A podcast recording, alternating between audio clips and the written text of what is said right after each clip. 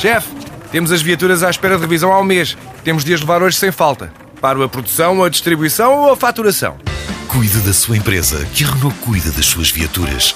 Com o serviço Renault Pro Mais exclusivo para profissionais, conte com uma equipa especializada que lhe oferece soluções à medida do seu negócio e serviços como recolha e entrega de veículos para manutenção, horários de oficina alargados, serviços rápidos sem marcação e muito mais. Renault Pro Mais, ao seu lado para fazer a sua empresa crescer mais.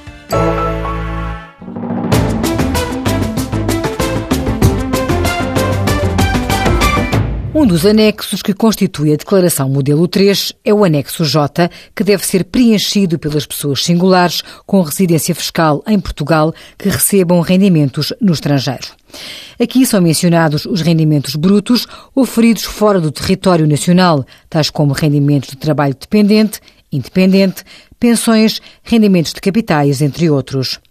Se houve imposto pago no estrangeiro, deve indicar-se o montante correspondente a esse imposto, devidamente comprovado por documento emitido pela autoridade fiscal do país de origem dos rendimentos.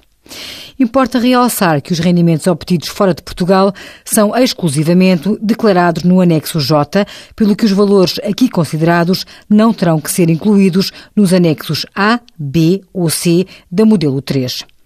Por fim, alertamos para o facto de se poder eliminar a dupla tributação sobre estes rendimentos, ou seja, que estes não sejam tributados simultaneamente em Portugal e no estrangeiro.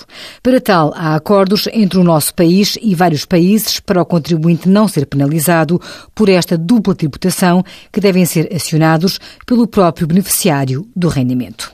Envie as suas dúvidas para conselhofiscal.tsf.occ.pt.